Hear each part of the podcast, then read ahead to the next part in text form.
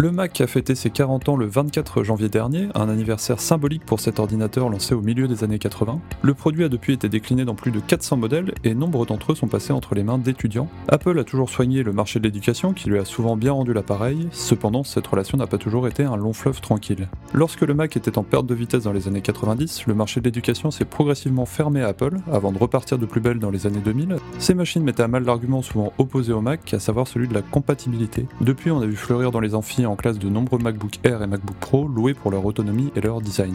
Tout n'est pas rose pour autant pour Apple dans ce domaine qui souffre depuis quelques années déjà de l'arrivée des Chromebooks. Cupertino a essayé d'imposer l'iPad mais la greffe n'a jamais totalement pris. Les rumeurs voudraient que l'entreprise n'ait pas dit son dernier mot et travaillerait sur un Mac vendu à un prix défiant toute concurrence. En 2024, le Mac est-il toujours le meilleur compagnon de l'étudiant? C'est ce que nous allons voir dans ce nouvel épisode de Kernel Panic.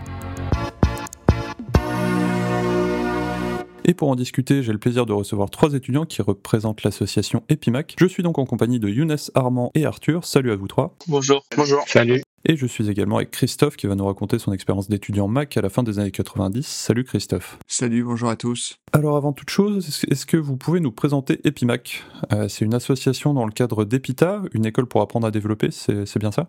Effectivement, donc euh, Epimac, c'est une association qui fait partie de, du groupe Ionis. Donc c'est une association qui fait un peu la promotion des produits Apple dans le milieu de l'université. Donc on a plusieurs activités globalement. Ouais. On a un premier volet qui est le volet de l'éducation. Donc on propose une documentation et des ressources pour les étudiants pour qu'ils puissent tirer le meilleur parti de leurs produits Apple, autant dans le cadre de leurs études que pour leur usage personnel. Ouais.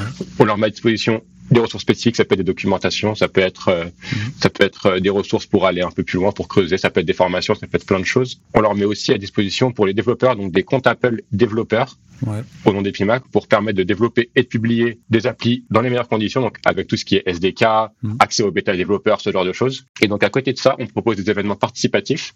Donc par exemple, on se retrouve pour les keynotes, pour les regarder ensemble, c'est pour fédérer un petit peu la communauté Apple au sein des écoles du groupe Ionis. Ouais. C'est donc les principales activités, mais tout ça tend à se développer. On tient à pousser un petit peu chaque euh, chacun de ces aspects-là. Ok, ouais. Euh, on va faire un petit tour de table avec une question toute bête, mais qui finalement reste d'actualité. Pourquoi avoir opté pour un Mac? Alors j'ai eu la chance d'avoir un Mac euh, assez tôt. Je devais avoir peut-être euh, 12 ans. Ouais. C'est on m'a voilà re- refourgué un Mac, un ancien Mac, et j'ai pu découvrir du coup par ce moyen-là tout l'écosystème, Ouais. que ce soit voilà les, les applications qu'il y avait à l'époque, les nouvelles qui pouvaient se développer, ce genre de choses. Et du coup pour moi ça a toujours été euh, assez évident de rester sur ce genre de plateforme Ouais. parce que voilà, le simple fait de copier quelque chose sur mon Mac et de le coller sur mon téléphone, pour moi, c'était euh, une révolution dès le début. Ouais. Euh, voilà, je suis toujours resté là-dessus. Ok. Juste pour resituer d'ailleurs, vous êtes en quelle année là à peu près? Moi, je suis en troisième année. Nous, on est en quatrième année, Arthur et moi. Ok. Je peux répondre aussi pour la question. Moi, c'est euh, effectivement, c'est vrai que l'environnement Apple, j'y suis un petit peu depuis toujours, de par mon père qui m'a plongé dans ça dès le départ.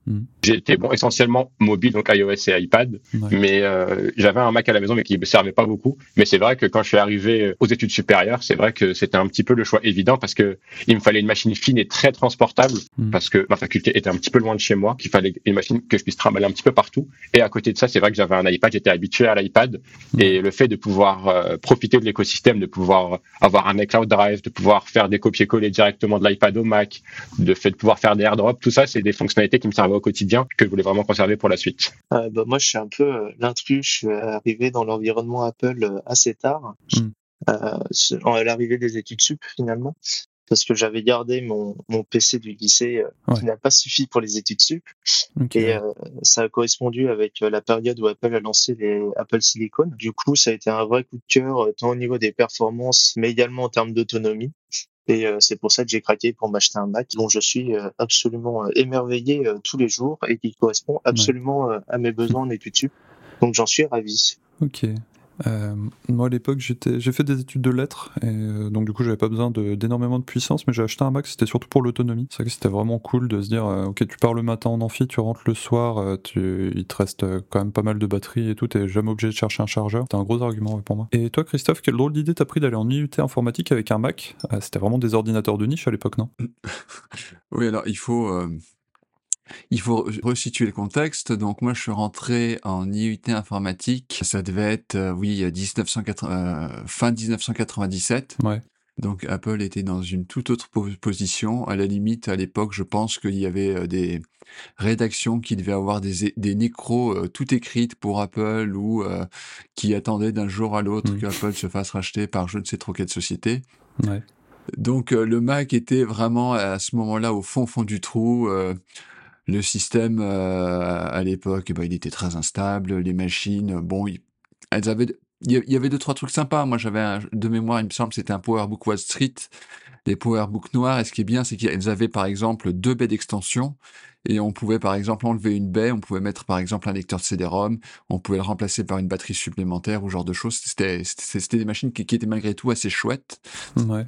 Mais euh, voilà, euh, je pense que vous la voyez tous, cette photo euh, qui traîne de temps en, de temps, en temps euh, euh, sur les réseaux sociaux lorsqu'on fait la publicité d'Apple en éducation. On voit un amphithéâtre avec que des Macs euh, dans tout l'amphi. Vous la voyez? Oui. Oui. Oui, ouais. Ah ouais. Alors, imaginez-vous en 1997, un, un, alors il y avait quand même moins de portables. Imaginez uniquement que des PC, que des PC, et quelque part au, au, au fond un Mac. Un étudiant qui s'est perdu. Donc ça c'était, Ouais. voilà, c'était exactement moi.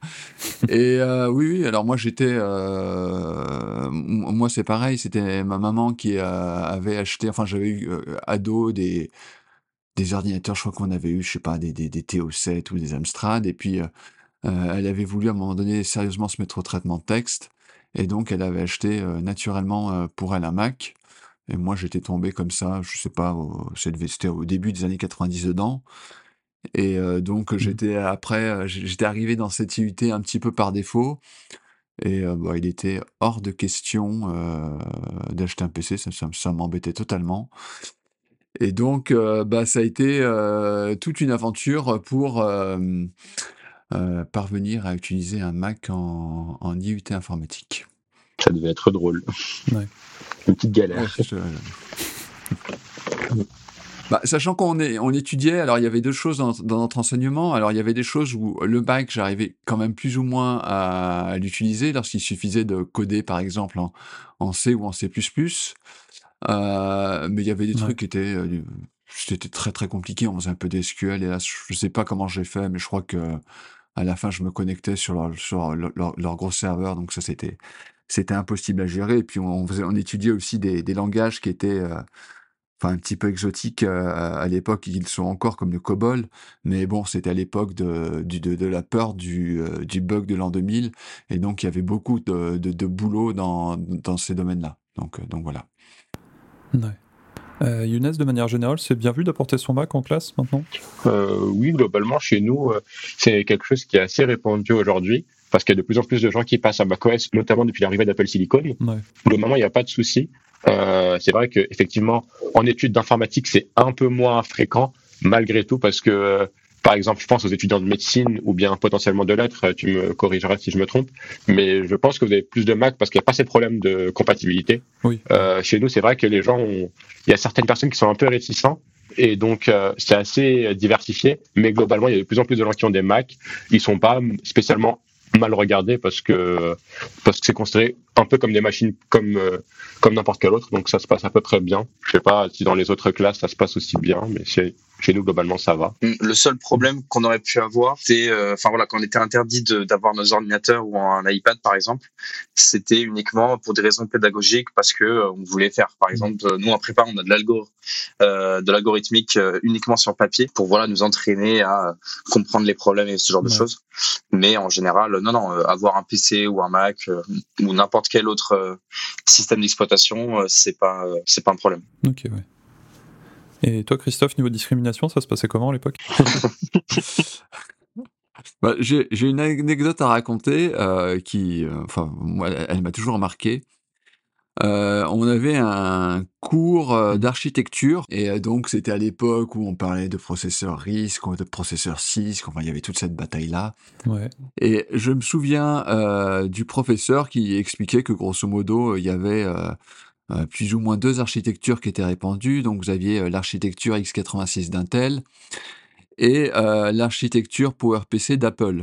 Enfin, où Apple était, était présente. Hmm. Et de l'entendre dire, mais vous inquiétez pas, de toute façon, euh, il y aura à la fin plus qu'une seule architecture, c'est l'architecture Intel. Apple, là, c'est fini, cette, cette, architecture, elle est morte, et de toute façon, euh, voilà, il faut se concentrer uniquement sur l'architecture Intel. Ah, ça m'a marqué, puis bah voilà, maintenant de se dire que effectivement, bah, 20 ans plus tard, les choses ont quand même bien bien changé. Il avait complètement tort, Ouais. même si à l'époque, euh, enfin son son discours, c'était vraiment un discours dominant, qu'il y avait euh, euh, qu'une seule euh, et unique euh, architecture, hein, c'était l'architecture x86. Ouais. Et euh, voilà, tout ça, c'était, euh, enfin, ça, ça montrait un petit peu la situation dans laquelle on était, la situation, le bourbier dans lequel euh, Apple était.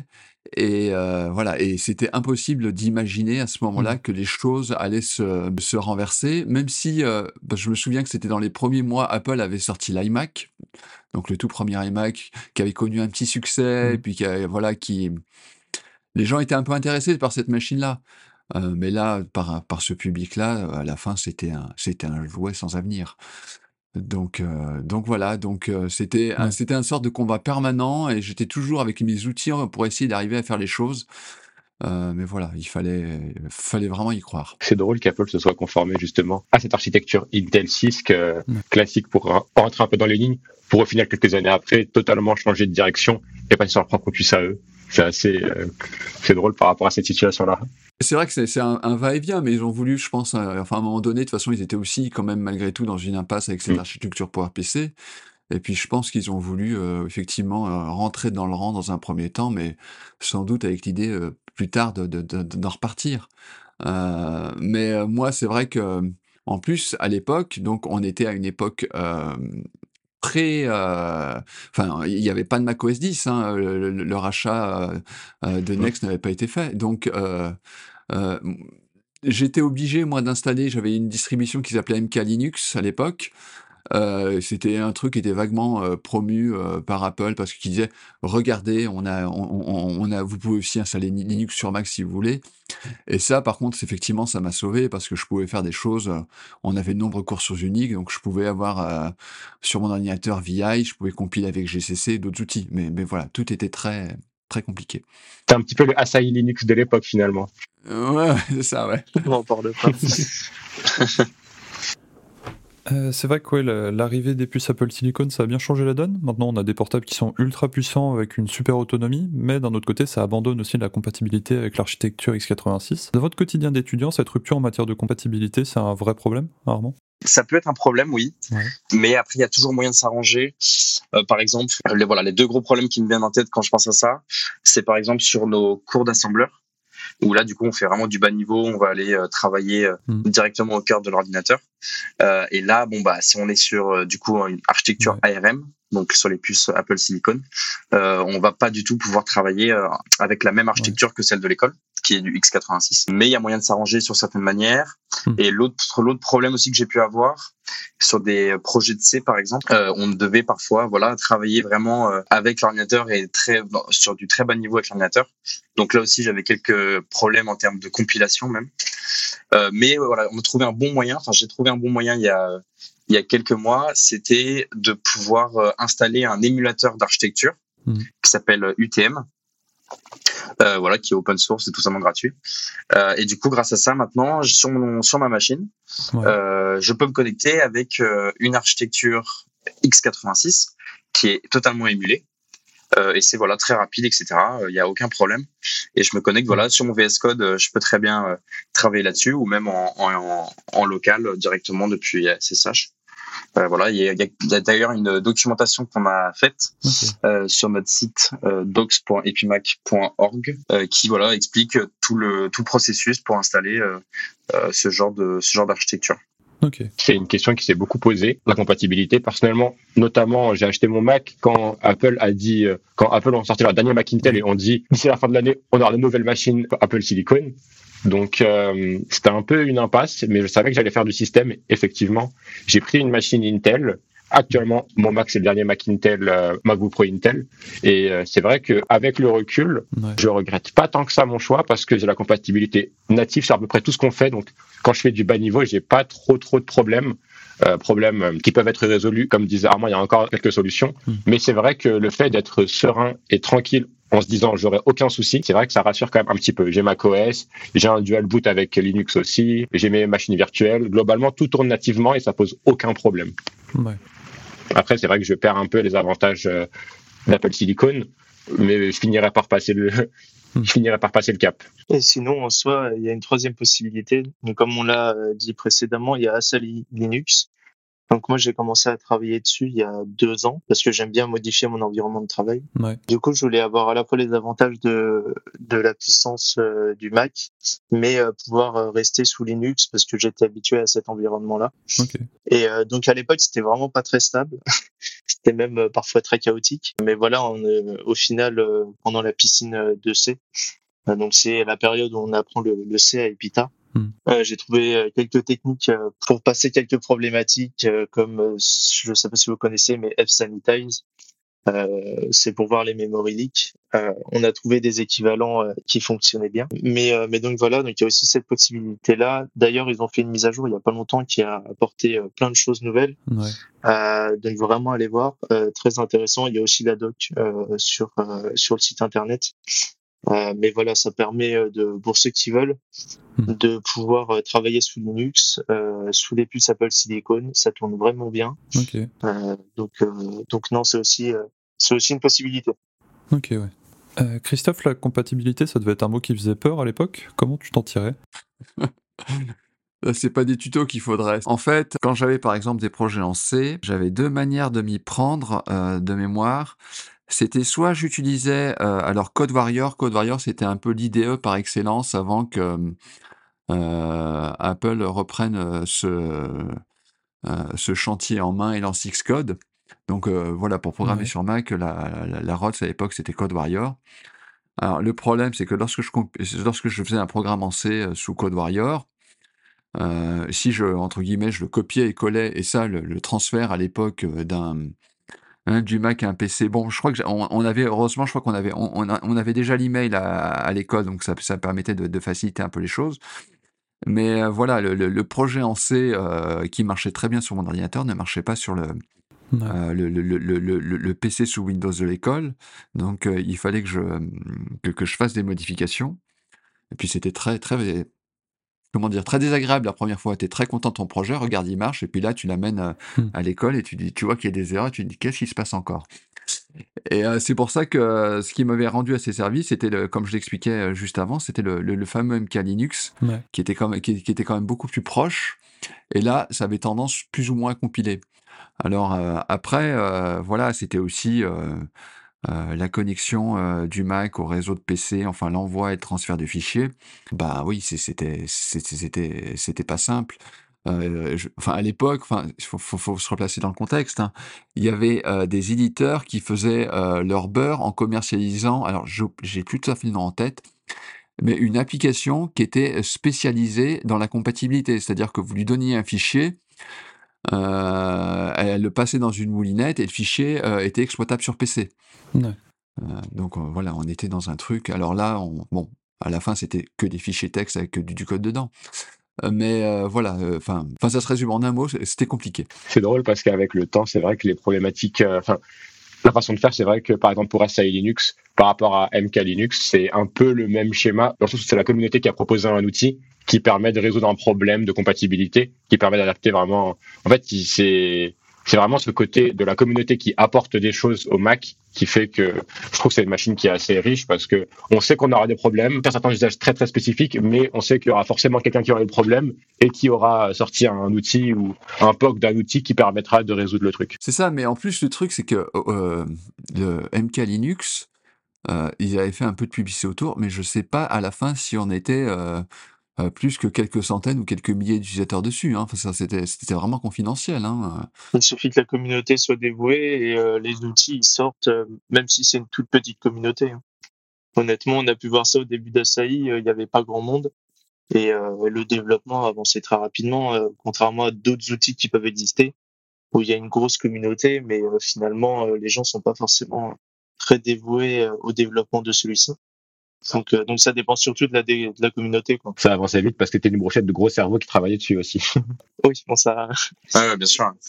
Et, ça, et ça dérange absolument pas Apple aujourd'hui euh, qu'il y ait ce genre de projet qui, qui sortent parce que même pour eux, ça leur permet d'avoir pas mal d'opportunités avec les, les Mac Mini par exemple pour faire tourner des serveurs dessus, ce genre de choses, les manager à distance. Ouais. Euh, voilà, il y a pas mal de fonctionnalités en plus que ça permet euh, à Xiaomi. Et puis on retrouve des zero day aussi, parce qu'il y a Stylina qui trouve des zero day sur euh, sur macOS, ah c'est aussi des choses qui ah leur servent. Sûr. Ouais, ouais, carrément. Non, mais clairement, mais la, différence à l'époque, c'est que, euh, enfin, il n'y avait pas, euh, il y avait pas de Discord, il n'y avait pas tant d'outils de, de, communication. Alors certes, malgré tout, on communiquait soit via des, soit via les newsgroups, soit via des, des, des, des mailing lists. Euh, mais euh, voilà, c'était euh, et il y avait à l'époque, bon, il y avait quand même pas autant de gens sur Internet que maintenant. Heureusement, euh, le milieu universitaire était euh, très connecté, était, était précurseur à, ce niveau-là, ce qui facilitait malgré tout les, les, échanges. Mais on avait, enfin moi j'avais quand même la sensation à cette époque-là d'être un petit peu dans mon coin. Euh, j'avais trouvé sur un site Mac euh, ce truc de MK Linux, j'avais, je l'avais commandé, j'avais acheté un livre avec, euh, dans lequel ils expliquaient comment ça fonctionnait, ce qu'on pouvait faire, ce qu'on pouvait pas faire. Les ressources devaient être très limitées. Voilà, c'était restreint quand même. Hein. Le Mac est beaucoup mieux accepté dans les écoles informatiques qu'il y a 20 ans, c'est quelque chose qui est assez clair.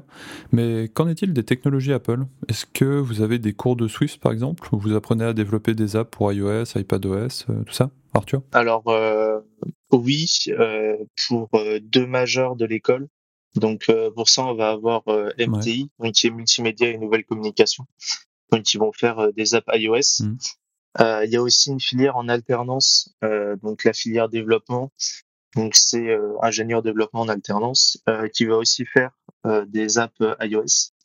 Malheureusement, enfin en tout cas pour l'instant, c'est euh, uniquement euh, focus iOS, mais ça tend à s'ouvrir sur le reste de l'écosystème Apple. Euh, d'autant plus qu'à l'école, on a une salle Mac qui permet aux étudiants de, de travailler sur les outils sur les outils Apple. Euh, donc donc voilà, et il y a Epimac qui peut également proposer des cours de Swift lors des journées d'intégration. Donc voilà, c'est ces deux choses là pour l'instant, mais ça tend à s'ouvrir plus largement sur tout l'écosystème Apple. Euh, à plus ou moins euh, long terme. Ok. Euh, l'autre intérêt des Mac Apple Silicon, c'est le Neural Engine. dans le cadre de vos études, c'est un plus, ça, ou ça sert pas à grand chose En tout cas, chez nous, c'est pas quelque chose qui sert beaucoup parce que c'est un outil qui est surtout utilisé, par exemple, pour faire de l'IA, pour faire du machine learning ou alors pour faire, euh, mais du coup c'est ce qui est utilisé pour euh, tout ce qui est Photoshop, ce genre de choses. Hmm. Et ici le Neural Engine, nous chez nous c'est pas trop le cas parce qu'on fait plus de développement, plus d'ingénierie. Euh, on fait pas beaucoup d'IA, mais après c'est spécifique à nos majeurs. Il faut savoir que on fait essentiellement de la cybersécurité et du système. En tout cas Arthur et moi. C'est pour ça qu'on n'est pas trop trop proche de ce genre de ce genre de domaine et donc on n'utilise pas forcément le Neural Engine. Maintenant, j'imagine que les majeurs IA l'utilisent un petit peu plus, mais en tout cas pas chez nous. Ok. Euh, Christophe, est-ce qu'il y a des apps que tu utilisais quand tu étais étudiant et que tu utilises encore aujourd'hui? Alors, je sais que c'est les 40 ans du Mac actuellement et qu'on on déterre certains trucs, hein, mhm. mais euh, franchement, moi, à, l'époque, euh, là, c'est un peu. c'est un peu jour de confesse. Hein. Mon grand espoir à l'époque, c'était Java. parce que Java promettait une solution qui était vraiment multiplateforme. Ouais. Euh, mais c'était quelque chose qui n'était pas du tout encore euh, connu ou repéré dans, dans mon IUT. Alors de temps en temps, je faisais la promotion. J'avais fait comme ça un ou deux projets pour montrer le truc. Mais ça, ça leur parlait pas plus que ça. Sinon, euh, si on parle vraiment au niveau du logiciel, euh, parce que à cette époque-là, on était quand même, enfin voilà, même à la fin de l'IUT, euh, il y avait, oui, avait peut-être les, débuts de Rhapsody encore, et encore, je suis même pas sûr. Euh, mais euh, voilà, je, je, y a, y, on était vraiment dans une période différente de niveau logiciel. Ouais. Moi, je me souviens qu'à l'époque, euh, par exemple, euh, moi, l'application qui faisait sensation, c'est ce qu'on, c'est ce qu'on faisait avec mmh. OpenDoc. Il y avait notamment CyberDog, euh, le navigateur web d'Apple, qui était très centré sur le signet, qui était quelque chose de formidable et à la fois de frustrant parce qu'il plantait en permanence. Euh, il y avait aussi deux trois logiciels de mail qui étaient relativement intéressants. Je je sais pas si c'était Clarisse Mailer ou, quelque chose d'autre à, à, ce moment-là. Mais non, non, là, il y a, y, a, vraiment aucun logiciel que j'utilisais au quotidien qui, qui existe encore. Et les plus récents maintenant, si j'avais sur la fin de mes études, j'aurais tendance à dire que ça doit être iTunes, quoi. Ok, je pensais à BB Edit peut-être. Ouais, non, je l'ai utilisé beaucoup plus tard, BB Edit. non, non. Et puis BB Edit, en plus, il avait, euh, il avait une orientation euh, très web finalement, et moi, le, le, on va dire que la vague du web, elle est arrivée à la toute fin de mes études. Donc, j'ai, j'ai pas trop eu l'occasion de m'y mettre, euh, voilà. Ouais. iTunes comme outil pour tes études. Bah, fallait bien un peu de musique. Enfin, mais à l'époque, c'est pas faux. rigolez bien. Mais à l'époque, le, défi sur Mac à la fin des années 90, c'était d'arriver à écouter 3 MP3 d'affilée sans, sans, plantage. Oh, c'est beau. Ah quand je parle de et quand je parle de plantage, c'est pas l'application qui plante, c'est l'ordinateur. Hein. C'est un kernel panique. Ouais, voilà, voilà. Ah, c'est que l'ordinateur arrivait pas à gérer trois musiques euh, en même temps? Avec la bah, C'est qu'il y a non, euh, oui. Après, il y a des questions de mémoire euh, non protégées, genre de choses. Et c'était des, des, des applications tierces à l'époque. Ça s'appelait Audion ou SoundJam qui furent rachetés notamment pour servir de base à iTunes. mais à, à l'époque, oui. enfin, ça paraît complètement mmh. surréaliste de dire ça, mais un utilisateur de Mac, il redémarrait sa machine 3-4 fois par jour. Ah oui, C'est drôle quand on pense que maintenant, c'est la machine les plus stable du marché. voilà, c'est ça. Et, maintenant, et, quand tu touchais sur des domaines un peu nouveaux, type tu lançais un navigateur web ou, ou un lecteur MP3, donc c'était un peu des nouveaux usages à l'époque, c'était très très très instable. D'accord. On a beaucoup parlé du Mac aujourd'hui, mais qu'en est-il des autres outils Apple dans votre quotidien d'étudiant? Par exemple, euh, l'iPhone et l'iPad jouent un rôle? Il y a beaucoup de tablettes en classe? On a quand même pas mal de tablettes. Euh, J'étais assez étonné, euh, même entre le passage de notre cycle préparatoire vers notre cycle d'ingénieur euh, à EPITA, où on a vraiment vu beaucoup plus d'iPad. Euh, moi, par exemple, j'utilise un iPad pour euh, surtout les matières assez scientifiques, style voilà mathématiques, ce genre de choses, avec un pencil euh, pour voilà faire de la prise de notes, prendre voilà les formules, le tableau, ce genre de choses. Et le vrai plus pour moi, vu que du coup voilà, je couple un Mac et un iPad, c'est de pouvoir par exemple avoir le PDF du prof avec un, un schéma, un graphe, ce genre de choses sur mon Mac, de faire un screenshot rapide et de l'avoir directement en le collant sur l'iPad euh, euh, sans prise de tête et en, en, moins d'une seconde quoi. Oui, ça c'est vraiment le vrai plus donc je l'utilise assez souvent euh, même comme ce, comme second écran lorsque je suis en déplacement. Euh, mais voilà, je crois que Younes aussi utilise euh, pas mal ce genre de choses. J'utilise beaucoup effectivement l'écosystème Apple en général pour mes études. Ça, ça peut être euh, notamment avoir un document sur mon Mac et continuer la lecture, je sais pas moi, dans les transports par exemple, sur mon iPhone. Et aussi effectivement, c'est vrai que l'iPad, je suis un fervent défenseur de l'iPad parce que j'utilise ça depuis toujours, globalement depuis l'iPad 2. Euh, en 2011, il me semble. Et, euh, euh, donc, j'ai commencé à vraiment voir l'usage pro enfin et à vraiment l'utiliser de façon professionnelle, même avant l'arrivée de l'iPad Pro, notamment celui de 2018 qui a fait un petit peu l'explosion de l'usage professionnel de l'iPad. donc, donc aujourd'hui, j'utilise un iPad Pro M2 et euh, c'est vrai que c'est un outil qui me sert au quotidien, notamment couplé à son pencil pour euh, pour effectivement pour prendre mes cours, pour faire mes fiches de révision, pour ce genre de choses. Et euh, ça peut être très pratique, par exemple, quand on a un écran externe, même si on veut pas utiliser de Mac, ça peut être utilisé Stage Manager pour avoir pour avoir ses notes en dessous et son cours sur l'écran principal avec Stage Manager et donc avec la gestion des écrans externes. C'est très pratique et ça fait un setup qui est très très propre, donc je suis très content. Ouais. et euh, donc globalement, c'est des produits qui sont qui s'interfacent très très bien les uns avec les autres et ça permet vraiment de décupler les possibilités. Euh, un peu comme Armand disait, ça dépend. J'ai l'usage informatique qui fait où je, où je, fais le plus gros sur mon Mac et euh, tout ce qui est mathématique, le plus gros c'est sur l'iPad. Et donc le fait de pouvoir fusionner un petit peu les deux, avoir un même espace comme iCloud Drive par exemple pour partager, avoir AirDrop pour euh, avoir AirDrop pour récupérer un fichier là ou là c'est vraiment très très pratique et euh, aujourd'hui j'aurais du mal à voir comment je pourrais m'en passer. Hmm. Après c'est vrai qu'on a des gens qui font très différemment. je pense notamment à Arthur qui est un peu euh, un peu l'exception du groupe. Non en fait euh, comme dit vu que moi je suis arrivé très tard dans l'environnement Apple, bah mon dernier outil hmm. informatique bah c'est mon Mac. Donc moi je suis autrement j'ai une Remarkable pour tout ce qui est prise de notes. après, je sais que j'ai recommandé à énormément d'amis à moi qui sont en médecine euh, les iPads euh, parce que je sais qu'il y a beaucoup de gens qui l'utilisent euh, pour Mm. tout ce qui est schémas médicaux, euh, les prises de notes scientifiques, c'est vraiment un plus, euh, que ce soit avec GoodNotes ou avec euh, d'autres outils.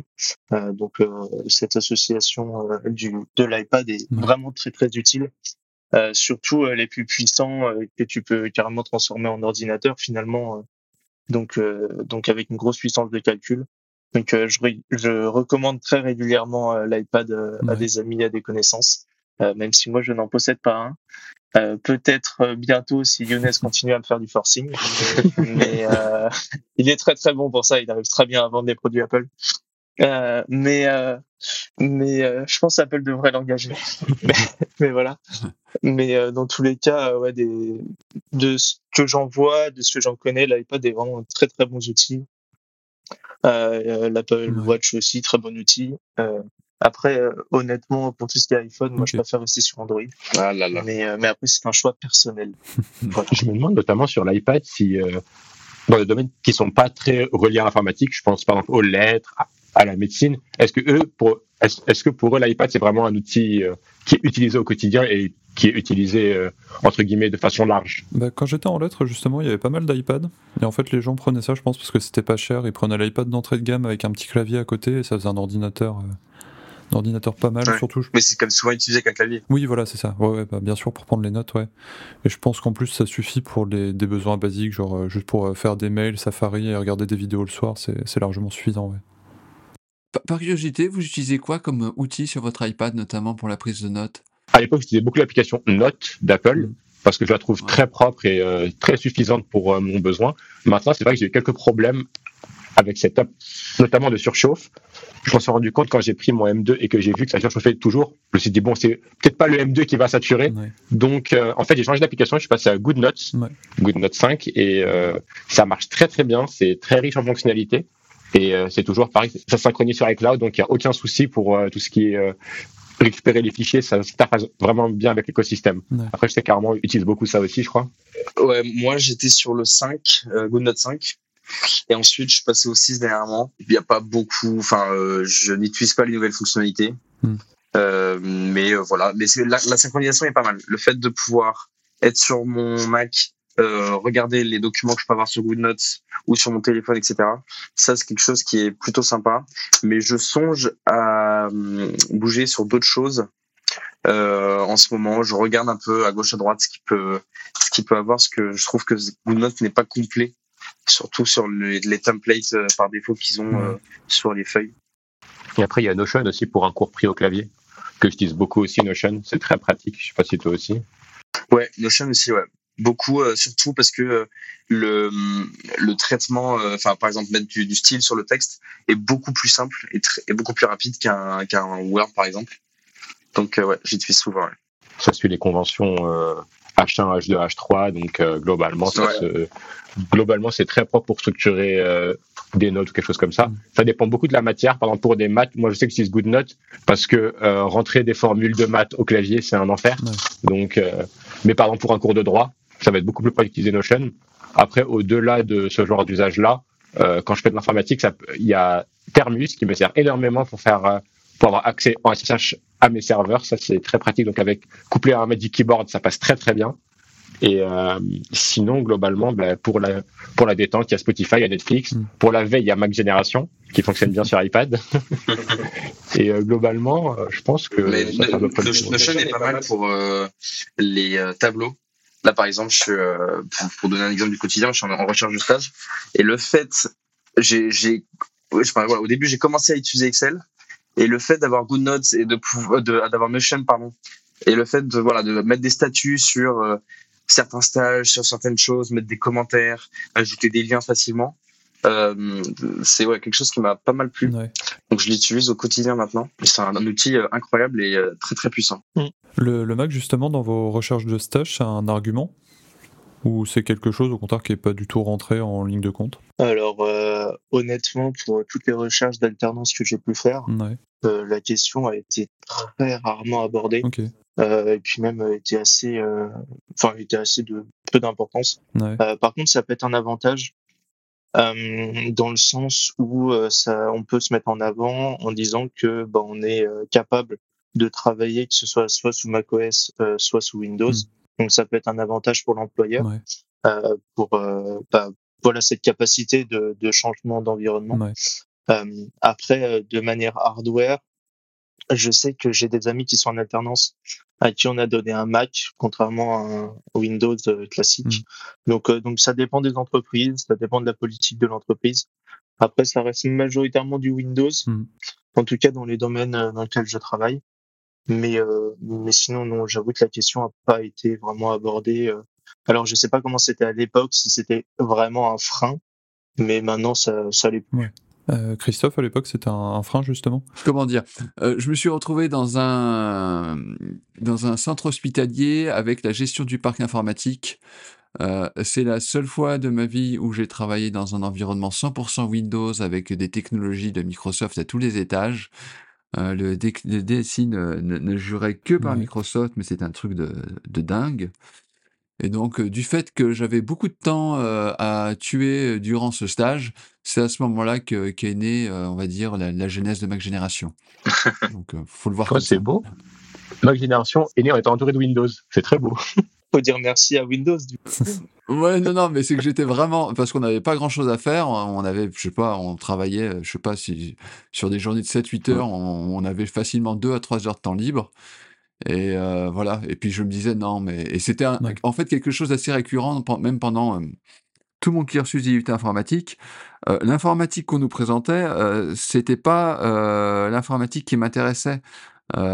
Programmer en COBOL pour des banques ou faire des programmes en- dans, des, dans, dans, dans des SS2I, euh, pff, ouais, ça, ça, ça m'intéressait pas du tout. C'était pas le rapport que j'avais à, à l'informatique à l'époque.